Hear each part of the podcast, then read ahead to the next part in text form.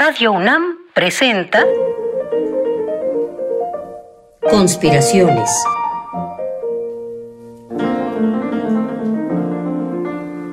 Bitácora de un admirador de Balzac. Por Otto Cázares.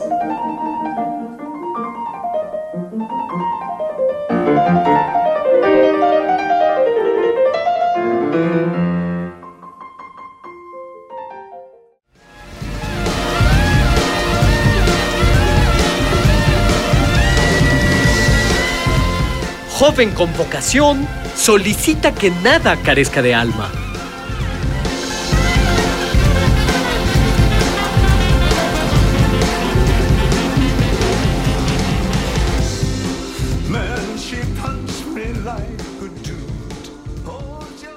Los saludo, confabuladores, esperando que recojan el día, como dice esa célebre formulita latina, carpe diem, aprovecha o recoge el día.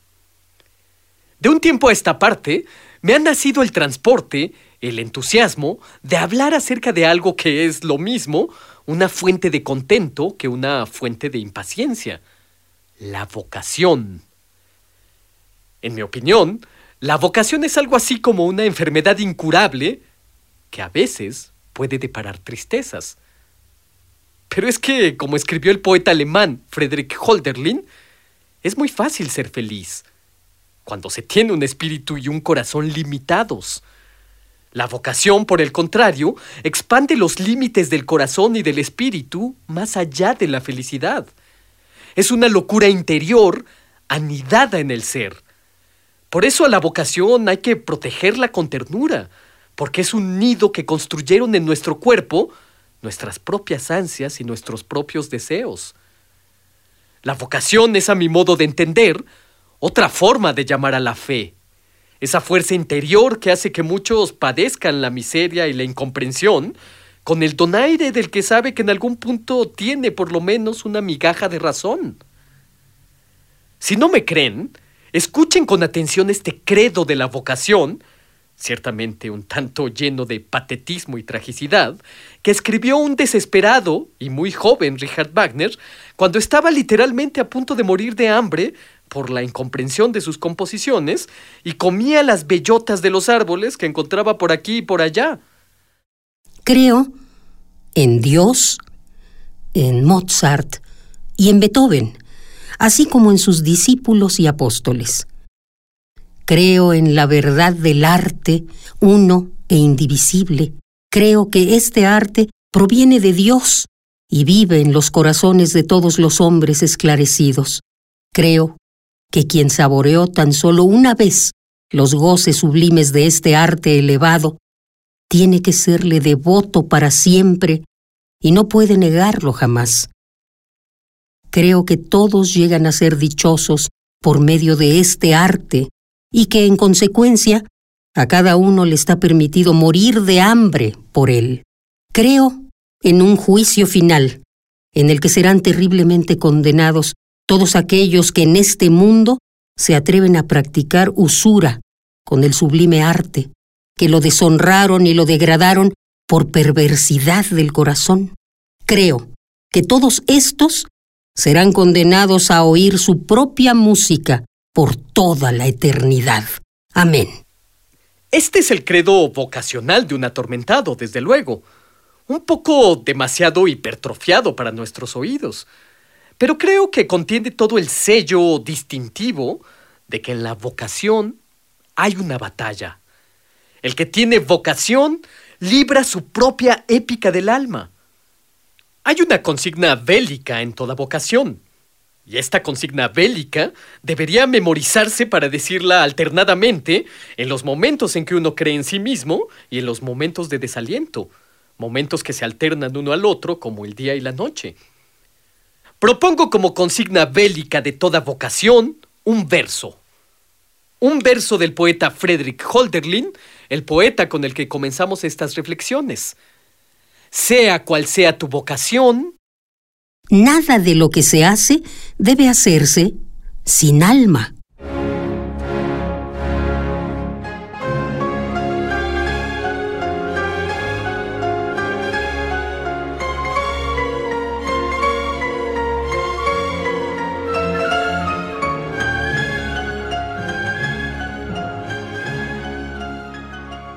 Con la consigna bélica de la vocación, nada de lo que se hace debe hacerse sin alma, un artista, por ejemplo, puede ya soportar la miseria con alegría. Nada de lo que se hace debe hacerse sin alma, se convierte en una aspiración.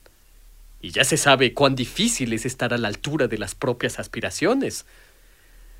Yo insisto en el aspecto bélico de la vocación, porque en ella también hay una lucha constante de que la vocación no sea como esos poemas que uno solía saberse de principio a fin, y que luego no aparecen en la memoria sino a retazos y solo convocando su recuerdo con grandes esfuerzos. La vocación dice, recuérdate, recuerda tus aspiraciones. ¿Creíste alguna vez que tenías algo que decirle al espíritu del mundo? Eso es la vocación. El libro Así hablaba Zaratustra de Friedrich Nietzsche puede ser leído como un manual de la vocación un manual para enamorarse perdidamente de la propia labor. Hay algo así como un ejercicio de vinculación automática con los libros que uno lee y que se convierten en los libros favoritos.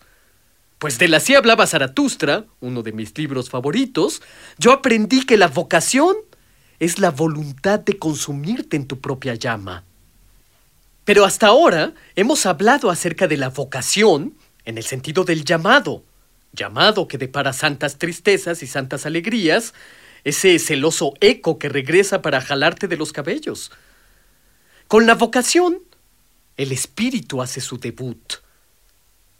Se debuta tempranamente, pero luego, más tarde, hay que habérselas con los empleos o con la escasez laboral, hay que habérselas con la renta, el teléfono, el gas, el misterioso sistema tributario mexicano, y otras enormes minucias para utilizar palabras de Chesterton.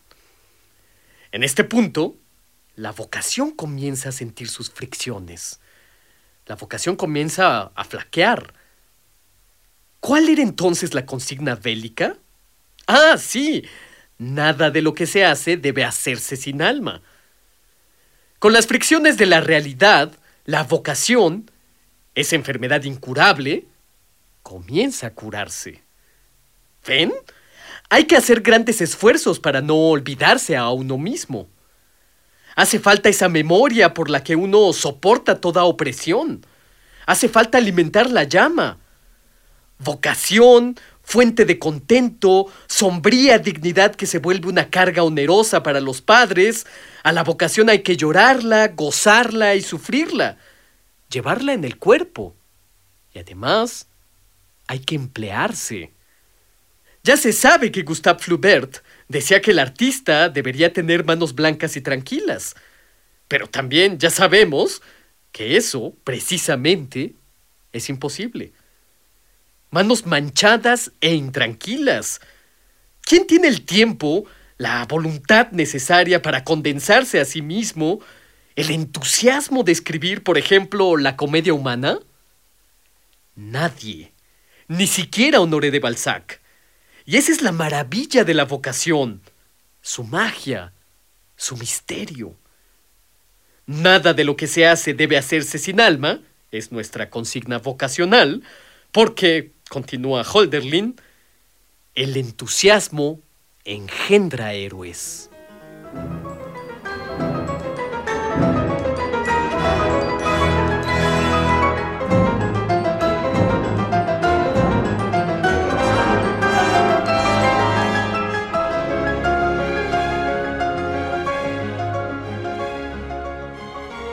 A menudo fantaseo con un periódico imaginario. El título de este periódico es una palabrita un poco extraña, pero que creo que puede venir muy bien al tema de la vocación y el empleo. El título del periódico imaginario es Paideuma, un término acuñado por el historiador Oswald Spengler y que encantaba al poeta norteamericano Ezra Pound. Paideuma, a grandes rasgos, es el arte nuevo de enseñar y de aprender.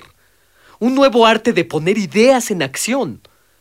Por eso nuestro periódico imaginario debe titularse Paideuma, y su subtítulo será Donde las intuiciones deben experimentarse. Paideuma tiene también un significado de aliento infantil y creador en la cultura. Pues bien, en nuestro periódico Paideuma hay una sección de clasificados para héroes vocacionales desesperados.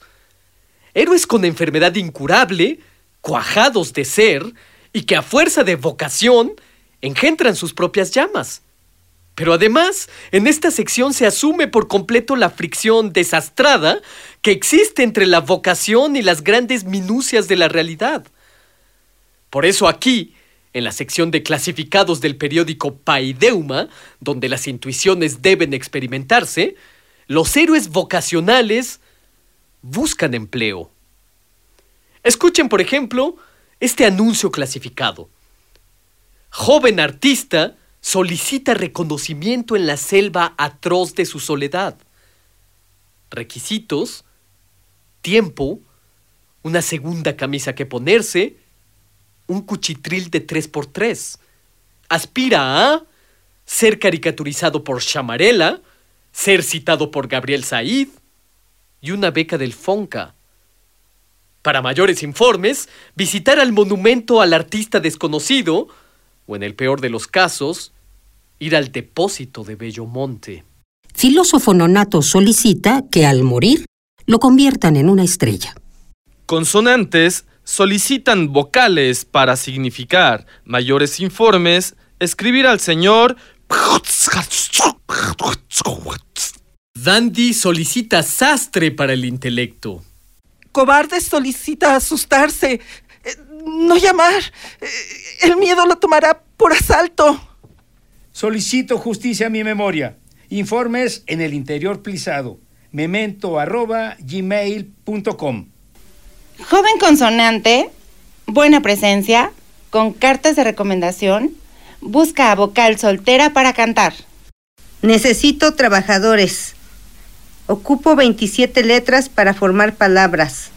místico lector de las Upanishads, lector de Rumi, maestro Eckhart, Lull, Santa Teresa, Swedenborg y Blake, solicita regresar a la Tierra.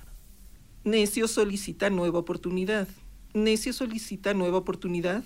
Necio solicita nueva oportunidad. Necio solicita nueva oportunidad. Necio solicita nueva oportunidad. Poeta desconfiado solicita onomatopeyas e interjecciones para rellenar los huecos de la lengua. Krishka kalum, crack crack croc croc, crack crack.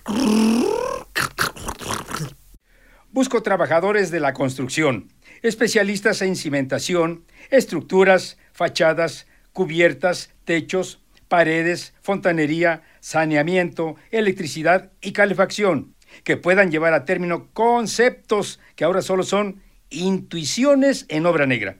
Nos apegamos al contrato colectivo del trabajo, la seguridad social y el derecho a huelga. Escritor Insomne ofrece sus servicios para escribir libros que asemejen a los sueños. Aunque la redacción del mismo tenga todas las incoherencias de un sueño, el resultado será un libro dormido. Mayores informes al correo dormir ya por favor gmail.com. Señor Michel de Montaigne solicita a un lector que sea un buen nadador, a fin de que la profundidad y el peso de la doctrina del libro no termine ahogándolo. No hay pago, solo experiencia. Conspiraciones. Bitácora de un admirador de Balzac.